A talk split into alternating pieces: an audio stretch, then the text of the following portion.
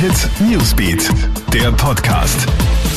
Guten Morgen, ich bin Clara Jirovetz und das sind die wichtigsten Infos für deinen Start in den Mittwoch.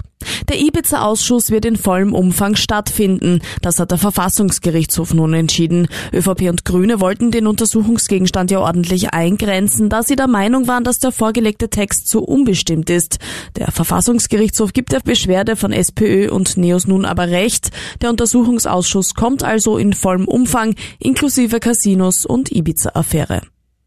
Sie soll ihr neugeborenes Baby einfach so in einer Tiefgarage abgelegt haben. Dafür muss sich heute eine Steirerin am Grazer Straflandesgericht verantworten.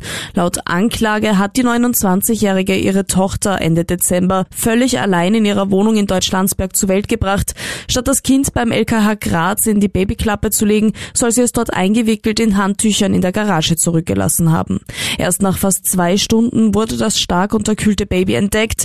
Die Kleine ist inzwischen wohl auf, der Mutter drohen nun aber bis zu fünf Jahre Haft.